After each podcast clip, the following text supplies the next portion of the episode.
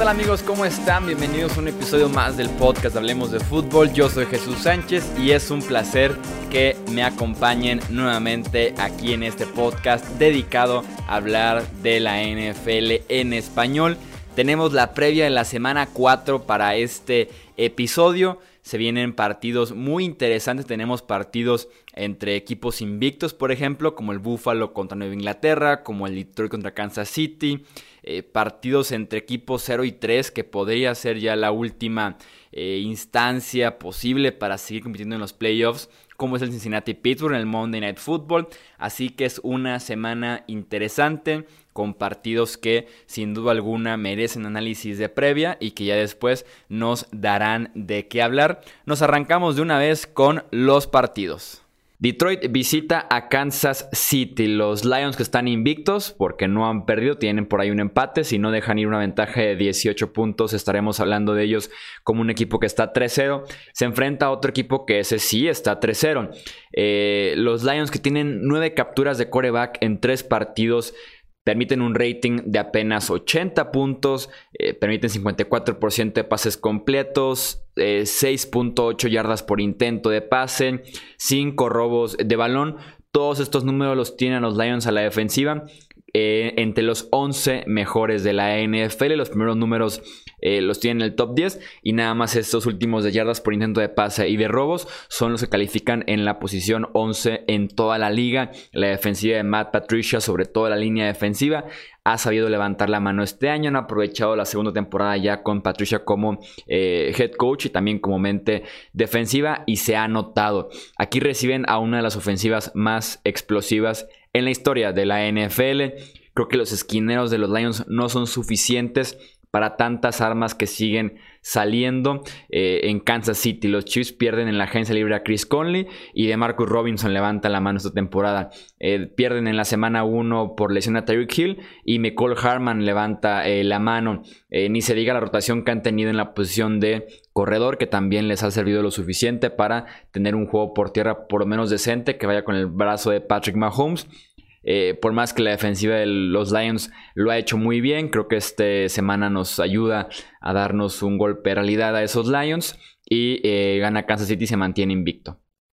Y sobre todo la duda, Jesús, de que pueda participar Darius Slay, que es la principal amenaza en la secundaria, muy oportuno siempre con los robos de balones. Yo no me imagino a Detroit sacando adelante este partido sin Darius Slay en la zona profunda del campo. Es cierto, los Lions son competitivos, es cierto, los Lions van casi con récord de 3 y 0, pero también han sido juegos muy cerrados en los que sus rivales cometieron muchos errores, errores que no creo vayan a cometer los Kansas City Chiefs en este partido. Seguimos con la duda de si va a participar Damian Williams eh, como corredor, de Sean McCoy por lo pronto titular, aunque también está con etiqueta de cuestionable. Eh, Daryl Williams fue el que estuvo sorprendiendo como el suplente. Yo hubiera esperado que fuera Darwin Thompson, pero no, fue el jugador de segundo año el que pudo producir y el grupo de receptores ya lo conocen de entre todos. O sea, es, una ofensiva verdaderamente casi imposible de detener y creo que le van a faltar elementos a Detroit que a pesar de tener un excelente pass rush, incluso por ahí salía el pass rusher Mike Daniels en el reporte de lesionados. Del otro lado, pues Detroit tendrá que pasar y pasar mucho no le va a funcionar esta formulita de establecer el juego terrestre en primera y segunda y pasar en tercera. Y, sobre todo no me gusta del todo como están utilizando a Karen Johnson muy concentrado entre los tackles, cuando la forma en la que él mejor producía la temporada pasada era corriendo hacia las bandas en ofensiva por zona. Creo que gana eh, Kansas City, creo que ganan por más de un touchdown. Y las apuestas le están dando 6.5 puntos de ventaja. Creo que se va a quedar corto. Detroit de local. Tennessee visita a eh, Atlanta. Me brincó. ¿Si está, si está Detroit del local en este partido? Sí, ¿verdad? Eh, sí, sí, sí. Si no, la, línea estaría en 10 puntos para Kansas. Sí, probablemente si lo tenía aquí eh, apuntado al, al, revés, porque en efecto Kansas City visita a Detroit. Tennessee visita a los Falcons. Marcus Mariota que viene de ser capturado en nueve ocasiones y de una actuación para el olvido el jueves por la noche anterior, sin poder generar ofensiva pases y decisiones que comprometen muchísimo al resto de la unidad de Tennessee. Los inicios de Mariota sobre todo han sido malísimos este año. Si comparas estadísticas de rating, de pases completos, de yardas, no tiene nada que ver el Mariota que vemos en el cuarto 1 y 2 contra el que cierra los partidos y eso obliga a los Titans porque normalmente se ponen en desventaja a pasar de más el balón y terminamos como la semana pasada con 40 intentos de pase de Mariota que obviamente no es la fórmula del éxito para eh, Tennessee. Enfrente tienen unos Falcons que han sido inconsistentes a la ofensiva, pero que se han sabido encontrar de alguna manera, sobre todo al final de los partidos. Tenemos a Matt Ryan, que eh, ha lanzado intercepción en los tres partidos que hemos tenido este año, pero que la semana pasada tiene apenas 5 pases incompletos, supera las 300 yardas y casi eh, completa una remontada frente a los Colts. El juego por tierra que simplemente no ha despertado este año de Bonta Freeman tiene 35 acarreos para 129 yardas, un promedio de 3.7 eh, yardas por acarreo. Afortunadamente para él, eh, la carga de trabajo va a recaer cada vez más porque eh, en sus piernas, porque Ito Smith está fuera por tiempo indefinido por una conmoción cerebral y la defensiva de Tennessee permite 4.8 yardas por acarreo en lo que va de la temporada. Es la semana en la que los Falcons trabajan desde temprano con el juego por tierra, meten a Tennessee a esta desventaja, lo alejan a Derrick Henry del plan de juego y obligan a Marcus Mariota a ganar un partido que creo estamos de acuerdo que es algo que no lo puede lograr Marcus Mariota, por lo menos no la versión que hemos visto de él este año, y creo que en general ninguna versión que hemos visto de él en su carrera en la NFL. Eh, hubo una temporada en la que fue muy eficiente en zona roja, hace como tres años, pero eh, sí, yo, a Marcus Mariota ya lo veo como desencanchado, como nervioso, como muy robótico, mecánico, nada fluye en la ofensiva y decía hasta los pasecitos cortos eh, los tarda en procesar o, los sufre, ¿no? O sea, lo que tendría que ser fácil no se ve fácil y así eh, es muy difícil pedirle a Marcus Mariota que se ponga cómodo. Es, es ahorita es el lastre que tienen los Titans, desgraciadamente, pero del otro lado los Falcons pierden al safety Keanu Neal, que no es poca cosa. Así fue como se le empezó a colapsar la temporada pasada a los Atlanta eh, Falcons. De todas formas, los Falcons son locales, son favoritos por cuatro puntos, los voy a tomar y estaría esperando entonces un juego rebote de Calvin Ridley, quien estuvo bien defendido en ese partido contra los eh, Indianapolis Colts. Podemos usar a Ridley, podemos usar a Julio Jones en Fantasy Football, Matt Ryan creo que también va a tener un bastante buen partido, a pesar de que ha lanzado muchas intercepciones, también ha lanzado muchos pases para touchdown. Y Devonta Freeman, pues yo sigo con la duda de si ya está de salida o si está todavía retomando su nivel, pero por lo menos lo podemos aprovechar en fantasy football como, como un flex. Del otro lado, pues denme a Derrick Henry y quizás Delaney Walker, pero nada más. En verdad, esto podría ponerse feo y rápido para eh, los Tennessee Titans. Den a los Falcons. Cleveland visita a Baltimore en una NFL que se centra en los ataques. El de Baltimore inspira sin duda alguna más confianza en todos los sentidos. Primeros en yardas por tierra, segundos en touchdown por esta misma vía. Lamar Jackson fue retado a venir de atrás la semana pasada jugando en Kansas City contra esta explosiva ofensiva de los Chiefs y sin duda alguna le quedó grande eh, la tarea.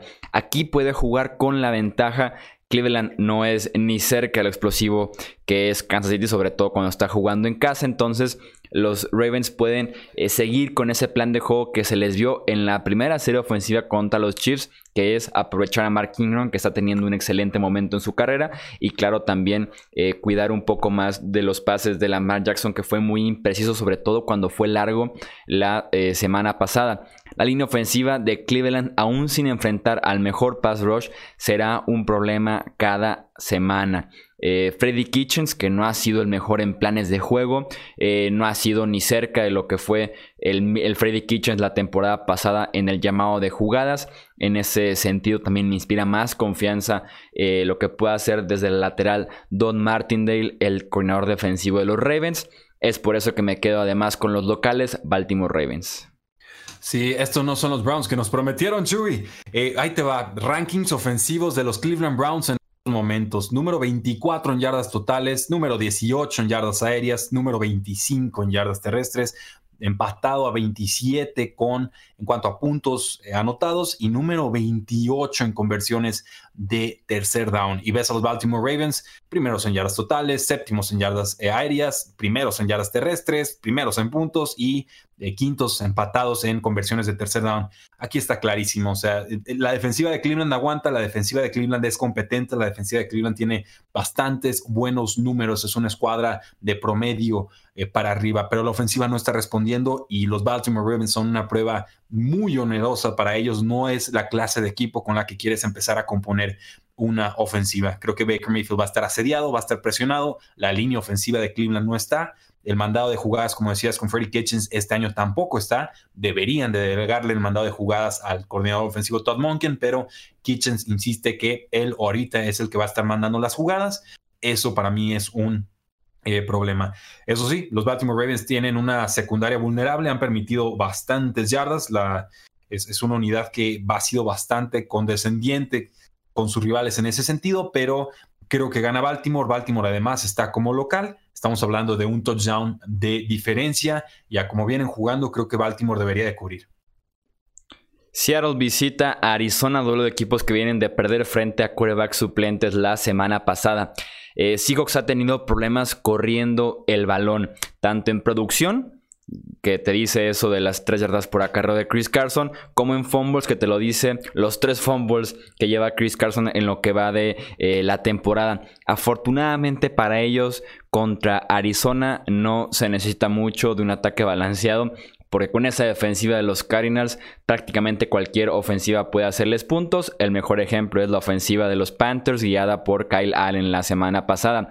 Will Disley, quien ha sido una estrella emergente como ala cerrada de los Seahawks y que esta semana se confirma como la opción número uno cambiando eh, a Nick Vanett a los Steelers, puede tener un partido importante y debe tenerlo. Arizona contra alas cerradas este año. TJ Hawkinson en la semana 1, 6 recepciones, 131 yardas, touchdown. Mark Andrews en la semana 2, 8 recepciones, 112 yardas, touchdown. Greg Olsen en la semana pasada, 6 recepciones, 75 yardas, 2 touchdowns. A la ofensiva, Arizona viene de permitir 8 capturas de coreback. Eh, Murray lidera la NFL en intentos eh, de pase, lo cual obviamente no es la fórmula correcta. En la semana 3, Brian Burns, este novato de los Panthers, parecía Lawrence Taylor contra esa línea ofensiva. Así que ya debe un Clowney y compañía se ven a aprovechar de esto. Creo que ganan los Seahawks. Sí, ganan y están a domicilio y aún así son favoritos por 4.5 puntos. Ya sabemos que los juegos divisionales pueden ser muy tramposos, pero los Arizona Cardinals todavía no están listos para un duelo de este calibre. Esa es la impresión que tengo yo. Les cuesta horrores anotar en zona roja. Eh, y han habido ahí unos mandados de jugadas también medio extraños, con decisiones de no arriesgar y patear cuando están en la yarda 5 rival y dices, a ver, muérete de algo, ¿no? O sea, estás jugando contra un rival que es ampliamente superior a ti, pienso específicamente en, el, en ese juego contra los Baltimore Ravens, y pateaban y pateaban y pateaban y, simplemente así era imposible pensar en una eh, remontada.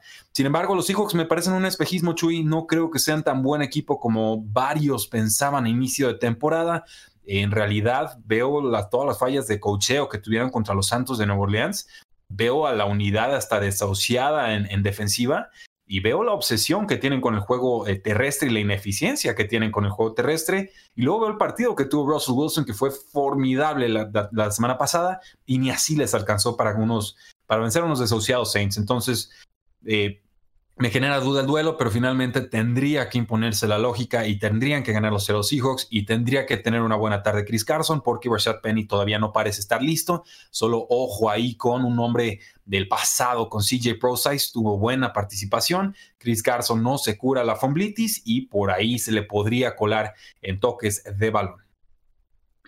Jacksonville, no, perdón. Eh, los Ángeles Chargers visita a los Miami Dolphins. Keenan Allen está buscando su siguiente víctima de lo que ha sido un excelente inicio de temporada. 13 recepciones, 183 yardas, 2 touchdowns contra Houston. El problema con los Chargers fue que Mike Williams eh, no le fue nada bien. Eh, en ala cerrada, desde la lesión de Hunter Henry, realmente no han recibido absolutamente nada. Y deben encontrar eh, balance del juego aéreo, además de proteger mejor a Philip Rivers. Eh, sabemos que con Miami a la defensiva todos le han hecho por lo menos 30 o más puntos. Dallas, Nueva Inglaterra y Baltimore, así que puede ser un partido eh, explosivo y productivo para los Chargers. Y una última semana excelente como running back 1 en fantasy de Austin Eckler porque se reporta que esta semana ya está de regreso Melvin Gordon y que podría jugar tal vez para la semana número 5. Así que a disfrutar una última vez de Austin Eckler como running back 1 en fantasy. En el otro costado del balón, Joey Bosa, Melvin Ingram se pueden aprovechar, se pueden dar gusto con esta línea ofensiva. Josh Rosen viene a lanzar 39 pases, 3 capturas de coreback contra Dallas, lo hizo mejor, mantuvo el partido cerrado por lo menos en la primera mitad pero eh, los Chargers deben de recuperar el camino y ganar este partido. Sí, sin lugar a dudas, Jesús, el pick favorito de todos para su Survival Pulse y va a estar muy concentrado ahí.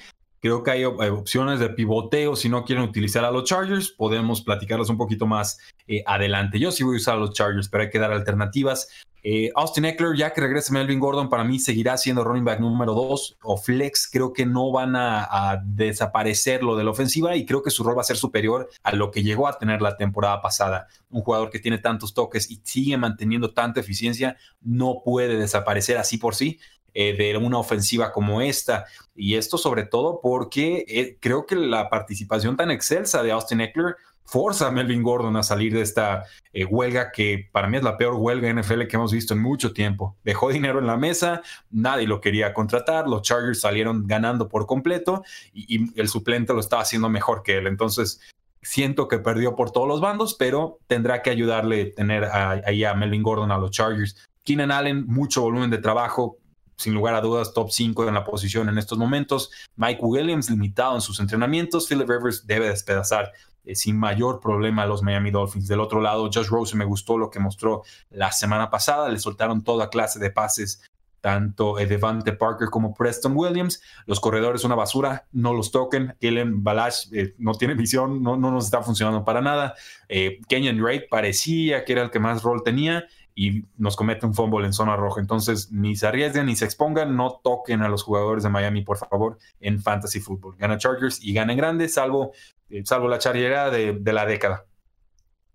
Jacksonville visita a Denver. Ahora sí, Garner Minshew ha tenido los mejores tres partidos para iniciar una carrera en la NFL en toda la era del Super Bowl. No lo digo yo, lo dicen las estadísticas. En pases completos tiene 73%. En rating de quarterback tiene 110 puntos. Son los mejores números que le hemos visto a un eh, quarterback. La defensiva de Jacksonville viene de tener 9 capturas de quarterback contra Tennessee. Y ahora tiene enfrente a la suculenta línea ofensiva de Denver que viene a permitir 6 capturas en Green Bay entre el nivel de la línea y la tranquilidad y poco apuro con la que juega Joe Flaco, se puede combinar a que esto sea eh, un baño de sangre en el backfield de los Broncos. Ganar en Mile High creo que sigue, sigue pesando, sigue siendo complicado en la NFL de hoy.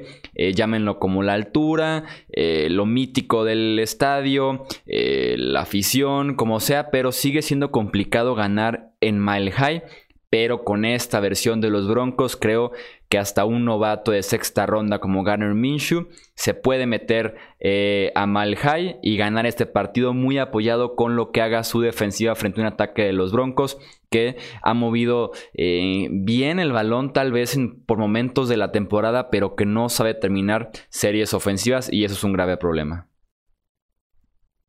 Sí, eh, Joe Flaco contra Gardner Minshew. Voy a tomar a Gardner Minshew, sin lugar a dudas, sin temor a equivocarme. Entiendo que Jacksonville está a domicilio, pero su defensa es bastante competente. Mi única duda es, bueno, ¿qué va a pasar con el cornerback Jalen Ramsey? Porque empieza con una gripa y a los dos días que le duele la espalda y al día siguiente que su esposo va a tener un hijo.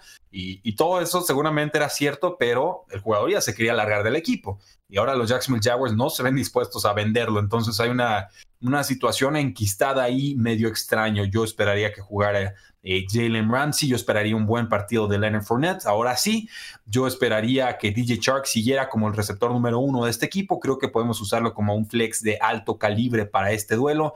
Eh, esperando, por supuesto, que no le manden al cornerback número uno de los Broncos, que lo esté persiguiendo por todo el campo, porque de ser así, eh, con Chris Harris, pues creo que sí, sus oportunidades serán bastante más limitadas. Pero por el otro lado, Royce Freeman tocado, Philip Lindsay creo que puede ser contenido por esta defensiva de los Jacksonville Jaguars y sobre todo, pues Joe Flaco no genera ofensiva.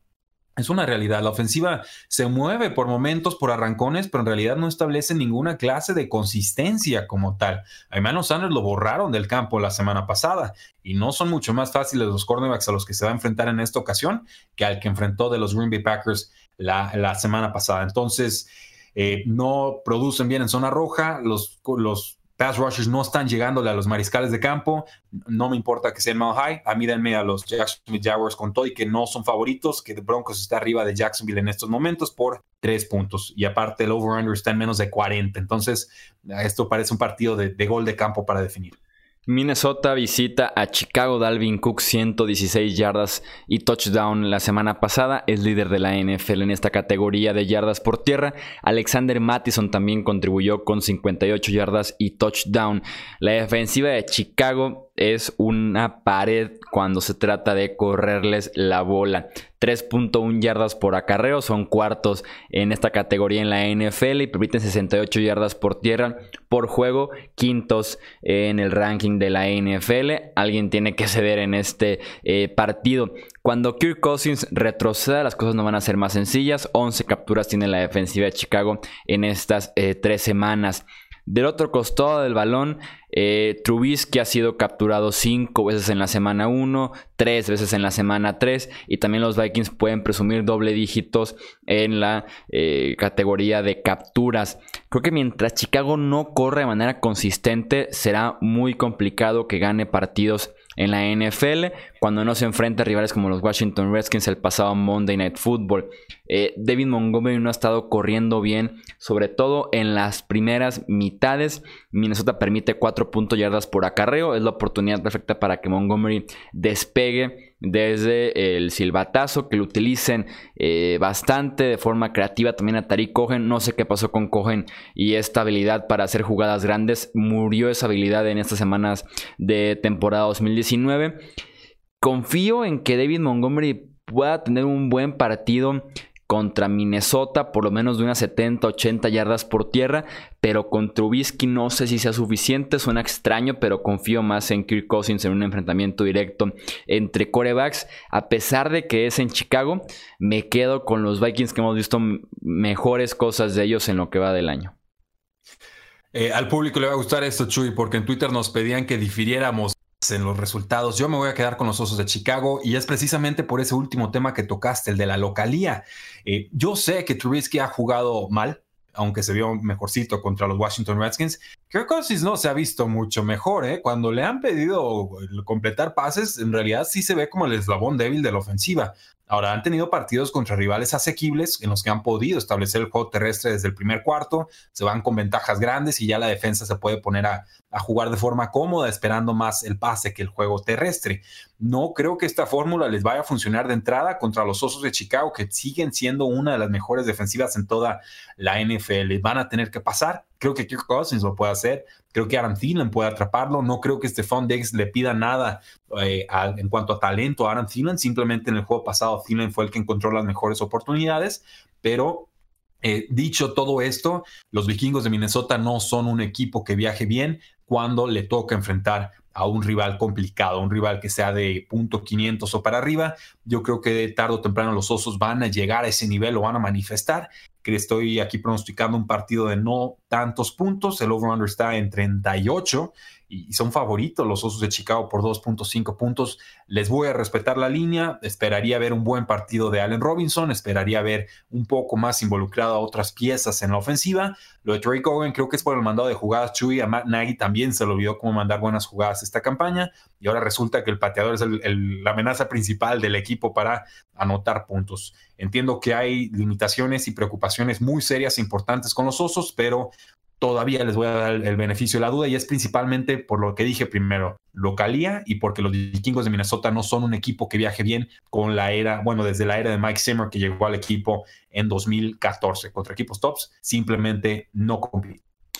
Algo pasó en el offseason que eh, hablábamos muy bien de la habilidad de Kitchens, de la habilidad de eh, Matt Nagy, que me, gustaría culpar a los aliens, que, que tuvieran algo que ver en, lo que pasó, tal vez, y nos entregan otras personas, porque sí es increíble como una creatividad tan linda, tan emocionante de ver cada semana en el Game Pass, se murió, así de sencillo, se murió. ¿Sabes qué? yo creo que son John Fox y Fisher disfrazados. Debe de ser, y se rapó, se puso un bigotito ahí, eh, algo sucedió.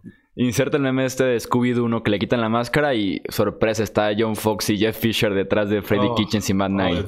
en una de esas es Rex Ryan, ¿eh? Ya ves que está peleándole ahí con Baker Mayfield, sobrevalorado y no sé qué tanto le dijo. Nueva Inglaterra visita a Buffalo en partido de equipos invictos. Ambos están 3-0 en este inicio de temporada. La mejor manera de limitar a un coreback que improvisa, que corre bien el balón, como es el caso de Josh Allen, es con linebackers y con un pass rush inteligente.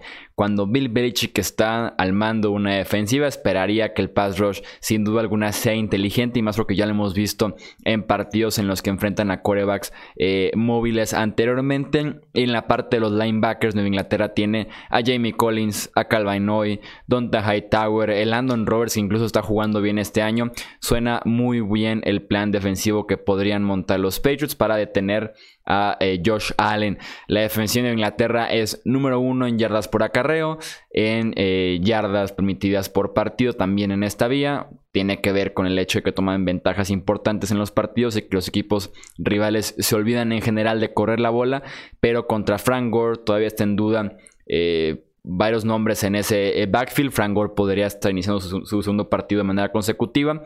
El talento es superior en la, en la defensiva de Nueva Inglaterra, así como en el esquema. Me quedo con los Patriots.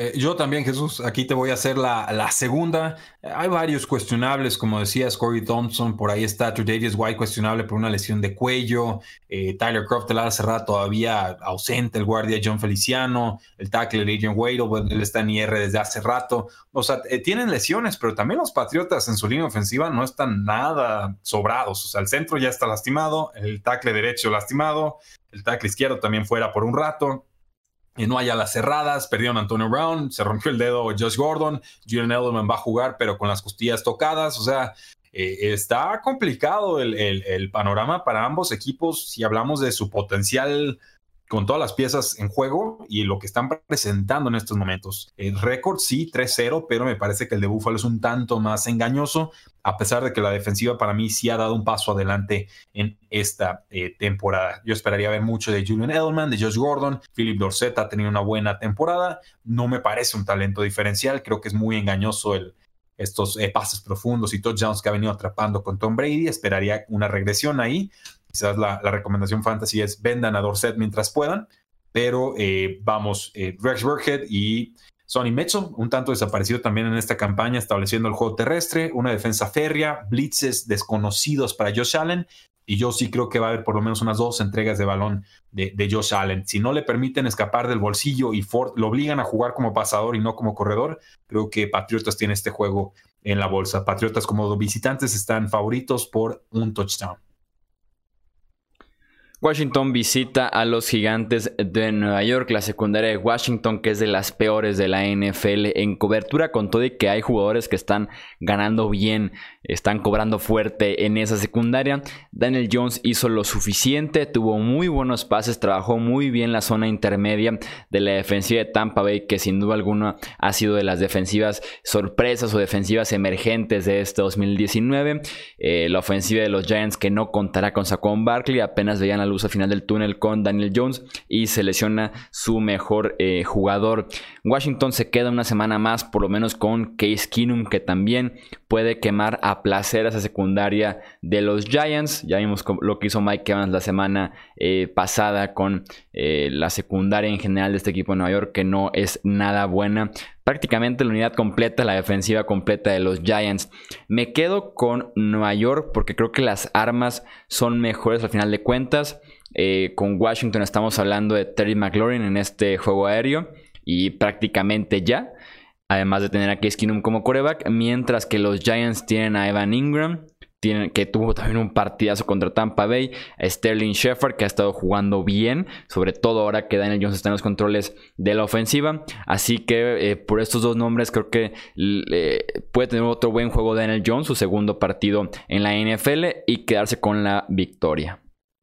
Sí, el, momento anímico parece indicar que Gigantes es el favorito en este juego. Son locales, duelo divisional, nuevo que es amenaza por aire, es amenaza por tierra y va recuperando algo de salud los Gigantes de Nueva York. Ya vimos a Sterling Shepard jugar bien, decía Seven Engram eh, me gusta también. Wayne Gallman, el suplente de Saquon Barkley. A ver, ¿qué podemos esperar de Wayne Gallman, el jugador de Clemson?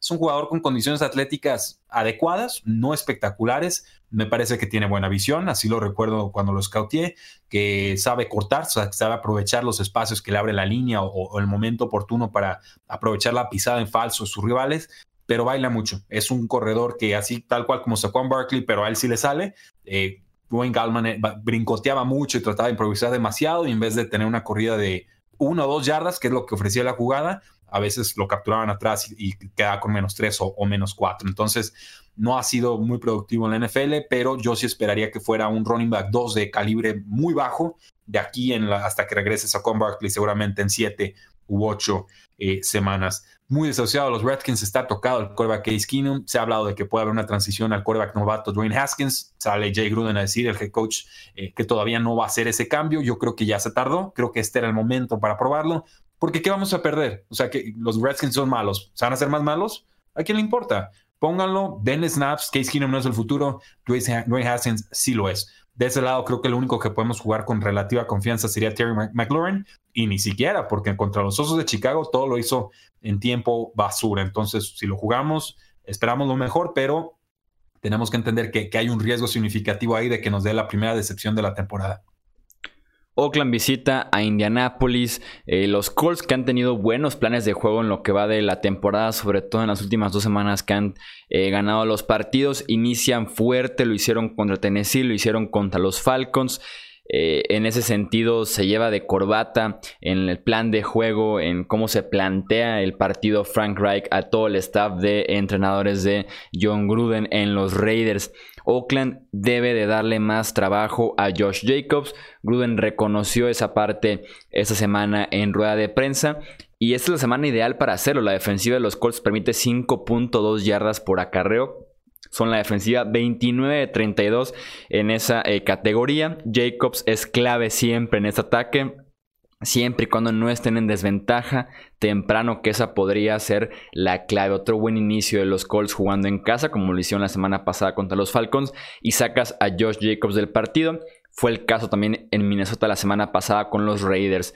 Eh, toma ventaja fuerte Vikings al inicio y se tienen que despedir de Jacobs con todo y que lo estaba eh, haciendo bien. Jacoby Brissett ha tenido rating de quarterback de 115 o más puntos en dos de tres semanas. Oakland promedia 118 este año eh, contra quarterbacks que se enfrentan a esa defensiva. Entonces, en ese sentido, Brissett los puede explotar en la secundaria es vital si juega T.Y. Hilton o no. Es clave en el desarrollo de Brissett, es clave en su toma de decisiones, en que tenga siempre a un receptor abierto. Sigue eh, limitado en entrenamientos por una lesión en el cuádriceps. Insisto, vital, clave que juegue T.Y. Hilton este partido. Aún con este estatus que está en duda de T.Y. Hilton, me quedo con los Colts jugando en casa. Sí, te, voy a hacer segunda, Jesús. Me parece que los Raiders fueron un espejismo que le ganaron a los Broncos porque los Broncos eran así de malos. No, simplemente no sabíamos qué tan malos iban a hacer en esta eh, campaña. Es un equipo 2-1 contra otro que va 1 y 2.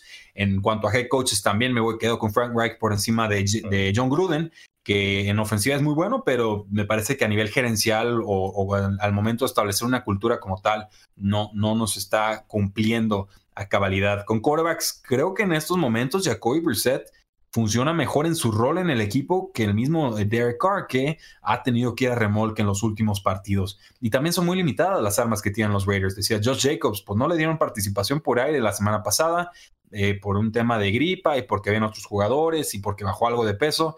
Parece que lo van a utilizar más. Perfecto. Me siguen faltando piezas. Darren Waller le dieron como 12 targets la semana pasada, atrapó 11, tuvo como 100 yardas y no sé, no recuerdo si un touchdown o no.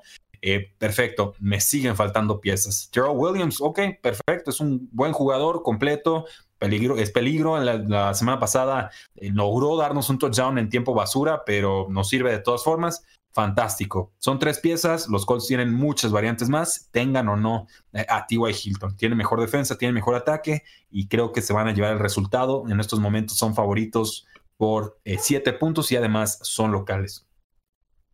Tampa Bay visita a los Rams de, Los Ángeles, la defensiva de Tampa Bay que puede poner en aprietos a Jared Goff, pegándole constantemente. Jack Barrett tiene 8 capturas de quarterback en lo que va de la temporada y los Rams tienen una línea ofensiva que no ha sido nada, pero nada buena. Según Pro Football Focus, eh, protegiendo a, al coreback, a Jared Goff, son la línea 29 de 32 este año en la NFL. Los Ángeles en casa se crece. Tampa Bay tiene que cruzar todo Estados Unidos de este a oeste. La secundaria de Tampa Bay le permitió a Daniel Jones 336 yardas, 2 touchdowns, 112 de rating. Eh, confío en que los Rams saquen este partido con todo y que no se han visto tan dominantes este año. Eh, yo diría que en defensa sí se han visto más dominantes, Chuy. Eh, y son locales los Rams, lo cual ayuda mucho Jared Goff, que splits muy brutales como visitante versus como local. Eh, seguimos esperando un juego grande de Todd Gurley, no ha sucedido. No creo que sea por talento ni por la rodilla, simplemente la ofensiva no está jugando al, nivel que lo tuvo eh, tan productivo en el 2018. Cooper Cup parece el más beneficiado de la situación actual de los Rams. yo creo por ahí que Cooks como amenaza profunda no sigue funcionando, pero que Robert Woods entonces ha sido el más castigado en ese eh, sentido. Y la línea ofensiva de los Rams tampoco es una garantía. Tiene muchas piezas nuevas, piezas jóvenes en el interior de la línea y por ahí creo que también se nos ha caído eh, la eficiencia. Del otro lado, pues ya sabemos, es Aaron Donald y soltarlo contra cualquier coreback y esperar que les cause estragos. No sé por qué Jesús me suena este juego a un juego trampa. No sé si le tengo demasiado respeto a Tampa Bay. Creo que le pueden meter puntos a casi cualquier defensiva de la NFL, los Buccaneers. Sé que están de domicilio, sé que están abajo por casi 10 puntos en las apuestas y demás. Voy a tomar a los Rams, pero voy a dejar aquí la advertencia de que ni loco tomaría los Rams para el Survivor. Sé que aparte de los Chargers contra Dolphins, los Rams en estos momentos son el equipo segundo más favorito en picks de Survivor. Yo a Tampa Bay le voy a sacar la vuelta todas las semanas que puedan eh, que pueda, porque me parece un equipo muy peligroso a la ofensiva, con un head coach experimentado que en cualquier semana determinada nos puede sabotear los planes. Entonces ahí dejo ese apunte, denme a los Rams, pero no me sorprendería como a otros que Tampa Bay sacar un buen resultado aquí. Sí, la defensiva de Todd Bowles, que insisto, ha sido de las mejores que hemos tenido este año, una defensiva sorpresa de alguna manera, eh, por esquema han sido excelentes, jugadores como Shaq Barrett, que tenían un rol secundario en otros equipos, han eh, levantado la mano, han destacado en esta defensiva, lo que depende Tampa Bay completamente y que lo convierte justamente en un equipo eh, peligroso, en un equipo de alguna manera medio montaña rusa, es si se levanta en un buen día James Winston puede dar la sorpresa porque tiene el talento para justamente hacer eso. Con Mike Evans, con Chris Godwin, con OJ Howard, con Bruce Arians. Pero si se levanta en un mal día eh, James, podemos tener un partido que no sea tan bonito a la ofensiva de Tampa. Pero entiendo la peligrosidad que acompaña a estos Buccaneers. Hay que hacerle pruebas de, vista a James Winston. Igual necesita lentes, ¿no? O es daltónico. En una de esas hunde los jerseys y no es culpa de él, sino de su oculista. Suena muy eh, creíble que tuviera un problema en la vista. No, si, si cierra los ojos medio extraño, ¿eh? vi unas fotos y dije, mm, eso yo lo hacía cuando tenía como cinco años. Yo uso pupilentes para los que no saben. Eh, ahí le dejo la punta a los Tampa Bay Buccaneers. Consejo gratis, no necesitan mandarme cheque. Hashtag Team Pupilentes aquí en el podcast. Eh, Carolina visita a Houston.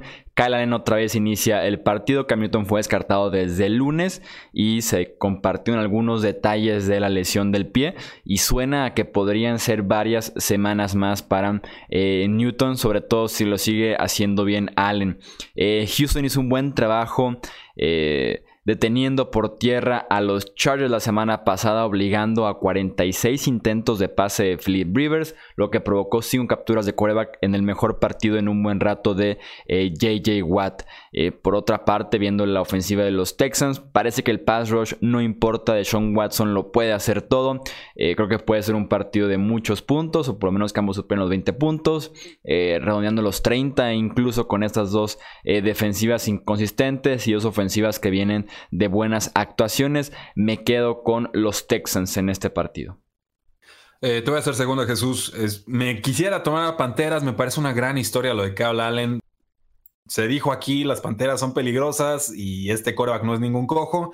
Y, ahí está, dio el resultado contra Arizona. Por supuesto, no son los Houston Texans, pero eh, nadie daba un peso por esas Panteras y respondieron y vaya forma de, de hacerlo. Creo que le van a meter puntos a los Tejanos. No me fío de su defensiva pero el arsenal que tienen los Texans en estos momentos es de mucho, mucho eh, peligro. Y no veo tampoco muy claro cómo las Panteras detienen a Deshaun Watson, más allá de que el pass rush lo alcance a detener, pero eh, eh, insisto, el, arsenal es, sumamente profundo. Keenan, iba, iba, a decir Keenan Allen, no, Kenny Stills y Will Fuller y por supuesto de Andre Hopkins como amenaza 1, 2 y 3 y ahora estuvieron involucrando a sus alas cerradas. Eso fue muy novedoso de su parte con Jordan Akins, incluso tiene una recepción bastante, bastante larga. Tema, los Texans son favoritos por cuatro puntos eh, y medio y además son locales. Pasamos al domingo por la noche, Dallas contra Nueva Orleans. Eh, Alvin Kamara y Michael Thomas, entre los dos, tuvieron 17 targets en la semana 3. Sin Drew Brees se trata de eso, la ofensiva, poner el balón en las manos de tus mejores dos hombres a la ofensiva. Desafortunadamente con Camara tienes directamente enfrente a Jalen Smith y a Leighton Van Der Esch que se encargan de secar al que sea menos si eres C.J. Anderson en los playoffs. Fuera de esa actuación, Smith y Leighton Van Der Esch pueden con cualquier corredor actualmente en la NFL. Son un espejo y esperaría que detengan a Alvin Camara ya sea por tierra o también por aire, por más difícil que eso eh, parezca. La ofensiva de Dallas no se va a disparar en el pie como hizo eh, la ofensiva de los Seahawks la semana pasada con Chris Carson y sus fumbles, que incluso resultó en un touchdown a la defensiva. Nuevo Orleans ha presionado muy bien al quarterback, creo que eso ha sido clave en este éxito que han tenido eh, los Saints pero esa línea ofensiva de Dallas está jugando otra vez excelente, está jugando como lo hizo hace un par de temporadas y por eso me gustan los Dallas Cowboys en un partido de Sunday Night Football que puede ser interesante. Con Drew Brees hubiera sido un partidazo, tal vez hasta el juego del año, pero con eh, Teddy Bridgewater otra vez en los controles operativos de los eh, Saints, me gusta para un partido interesante y me gustan los Dallas Cowboys. Eh, concuerdo, Chuy. Este partido se va a jugar en el Mercedes-Benz Superdome, pero la fórmula que implementaron contra los Seattle Seahawks no les va a ser suficiente para ganarle a estos vaqueros de Dallas que están entonados y calibrados en todas sus líneas. Yo sé que los vaqueros de Dallas han jugado contra rivales eh, débiles, dos rivales divisionales y los delfines de Miami, pero decíamos en otros episodios, incluso contra los equipos malos hay formas de evaluar que también viene un equipo fuerte. Y yo lo que he visto a los vaqueros de Dallas, sobre todo con este juego, los delfines, es que se confiaron, casi le sacan el resultado en la primera mitad y en la segunda el apretón de tuercas, la casta de campeón, la concentración y, se fueron arriba de forma bastante contundente. Eh, son básicamente una ofensiva top 5 en casi todas las categorías importantes, la única en la, no, en todas, en yardas totales son la número 3, en, pases, en yardas aéreas la 4, en yardas terrestres la tercera, en puntos la cuarta, en, conversiones de tercer down la primera de toda la NFL. Y, además es una defensiva que está permitiendo pocos puntos, denme a los vaqueros y creo que esto se va a poner muy feo para los Santos de Nueva Orleans en el marcador, que van a jugar, que van a competir, pero insisto, lo que vimos de Teddy Bridgewater contra Seattle Seahawks no es repetible, todo eran pasecitos cortos y esos no los van a llevar a ningún lado contra los Vaqueros de Dallas. Y cerramos con el Monday Night Football Cincinnati contra Pittsburgh. Investigué la racha que tienen los Steelers en partidos de Monday Night Football jugando en casa de racha de victorias y es impresionante. Tuve la oportunidad de que sueltes un número a ver si estás frío o caliente, Rudy. A ver, ¿qué, necesitas? ¿Que prediga cuántos juegos ha ganado Bengals? No, nada más Steelers en Monday Night Football en casa. Oh. Consecutivos, racha activa. Eh, favorable. Sí. Ok, eh, dame Eh, dame nueve. Estás todavía algo frío. Han ganado 16 partidos de Monday Night Football en casa consecutivos. Los Steelers, yo esperaría que esa racha continúe este lunes por la noche. La ofensiva de Cincinnati que se ha equivocado mucho. Dos intercepciones, dos fumbles la semana pasada contra la defensiva de los Bills. Una defensiva de los Steelers que viene de provocar cinco entregas de balón contra San Francisco. Ambas líneas ofensivas han estado jugando muy mal. La de Cincinnati, esperábamos eso de ellos. La de Pittsburgh ha sido una sorpresa podría ser un partido de pocos puntos, un partido que se ponga eh, algo feo por ahí el tercer y último cuarto de ver quién quiere eh, más la victoria en un partido que esperaría de pocos puntos y esperaría que esté cerrado. Eh, James Conner es su semana, no ha corrido nada bien la bola, no ha roto tacleadas en el primer contacto, va contra una de las peores defensivas de la NFL deteniendo el juego por tierra contra un grupo de linebackers para el olvido. Entonces es la semana para que James Conner eh, regrese a esa buena forma que le dimos la temporada pasada y guíe a los Steelers a la victoria en un partido entre equipos con cero victorias y tres derrotas. En un principio tenían los Cincinnati Bengals para ganar este partido, cometí ese esta ocasión, pero sí necesito que los Steelers, si realmente confían en Mason Rudolph, le pongan un plan de juego estilo Big Ben, no un plan conservador de pasecitos cortos, erráticos, fáciles de defender y demás. Si vamos a jugar, si realmente creemos en el coreback, si vendimos una primera ronda por tener a Mason Rudolph bajo centro, órale, vamos haciéndolo, pero hay que ponerle un plan de juego completo, no, cosas inventadas, que cuidando el marcador o resultados y demás, porque no nos van a volver a regalar cinco entregas de balón, como pasó con San Francisco, y, sobre todo no se permite que puedas perder partidos habiendo eh, recuperado cinco balones y entregado apenas dos. Me preocupa la ofensiva, me preocupa James Conner, me preocupa Juju Smith Schuster, que no mostró química con el jugador, me preocupa lo que vive James Washington, que tampoco con su ex colegial lo encontró espacios. Deontay Johnson, como receptor slot, fue el que más o menos levantó la mano en ese juego. Dan McDonald creo que se iba a jugar en este lunes, decían eh, fuentes de los Steelers. Llega una ala cerrada de parte de los Seattle Seahawks por la vía del trade, cambiado por una quinta ronda, Nick Vanette. Eh, creo que en un juego relativamente cerrado los Steelers se lo van a llevar simplemente por la hegemonía que siempre han tenido sobre los Cincinnati Bengals y porque no está AJ Green en el campo. Si estuviera él, ahí sí lo podría dar el juego a los Bengals. Eso es todo entonces por este episodio del podcast de Hablemos de Fútbol. Recuerden que también existe un canal de YouTube, lo encuentran también como Hablemos de Fútbol, en el que publicamos contenido prácticamente todos los días, muy diferente, más corto, más dinámico que el de este podcast. También está la página de internet con Power Rankings, con artículos de opinión, con noticias, hablemosdefutbol.com. Y también recordarles las redes sociales, nos encuentran en Twitter, Facebook e Instagram para que se mantengan al tanto de todas las noticias de la NFL día con día. Yo soy Jesús Sánchez, me encuentran en Twitter como arroba Chuy Sánchez-bajo. Estos Hablemos de Fútbol y nos escuchamos en el próximo episodio. Hasta luego.